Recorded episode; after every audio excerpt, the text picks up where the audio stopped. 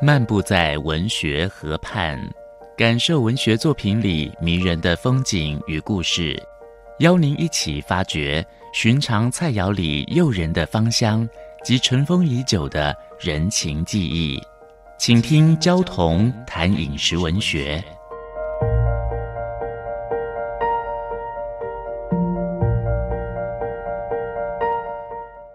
大家好，我是焦桐。今天跟大家分享的是川味红烧牛肉面。牛肉面是一种很特殊的食物，台湾人从前是不吃牛肉的。是一九四九年，台湾来了一百二十一万左右的大陆各省的新的移民，他们大部分是吃牛肉的。于是，这种历史的偶然产生了很有趣的文化的现象。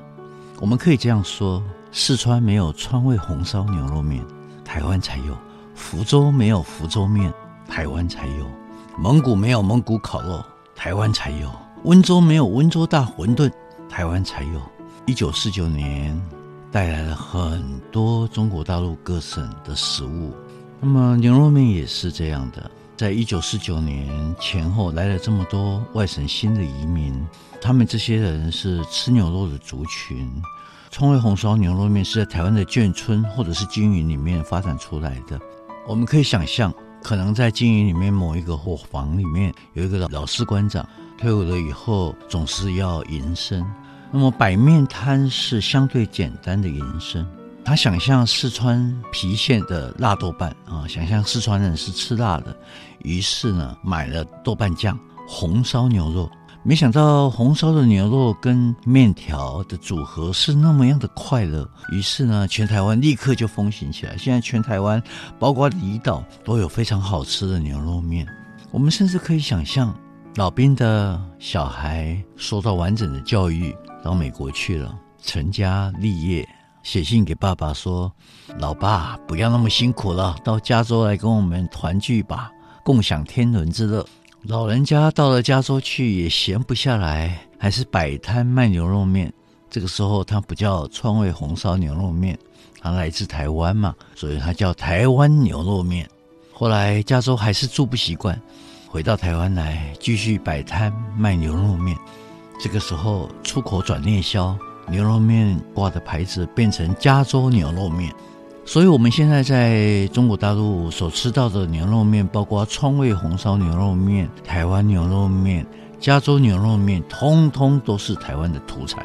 这是一种很有趣的文化的现象，跟文化的遭遇跟激荡。我曾经带领了十几个评审，花了五年的时间。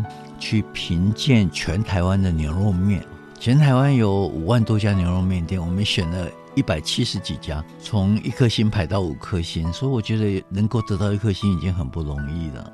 全台湾有八家牛肉面店得到五颗星，其中有一家很有趣啊，它的牛肉面应该是全球最昂贵的牛肉面。我觉得这个老板呢，他应该是全球最会卖牛肉面的人。他把牛肉面卖出一种时尚感，比如说，它有一种面叫元首牛肉面，非常的昂贵。可是元首牛肉面大概十年前就已经出现在江湖上了。元首牛肉面呢，还没有标价，没有标价的原因是这个老板很臭屁，他觉得你吃了这一碗面，它值多少钱，你自己放在桌上。后来听说有一个人吃了以后放了一万两千块在桌上，从此这个元首牛肉面就有了标价，它是一万块一碗。我觉得这种昂贵的牛肉面其实不是好吃不好吃的问题，它在贩售一种一万块的概念。听说吃的人大部分是陆客。我想也是，如果我是陆客，口袋又够深的话，我一定要去吃一碗全世界最贵的牛肉面。从此呢，我回到家里面就可以交齐妻妾，可以到处告诉人家说怎么样，我吃过全球最贵的牛肉面。这个就是台湾非常有名的牛肉面的传奇。五分钟系列小单元，与您同游文学河畔，带给您小确幸的滋味。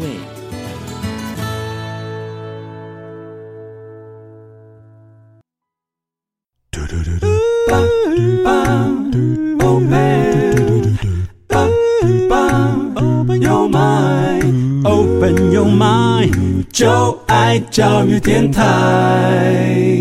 嘟嘟嘟嘟，咻比嘟爆。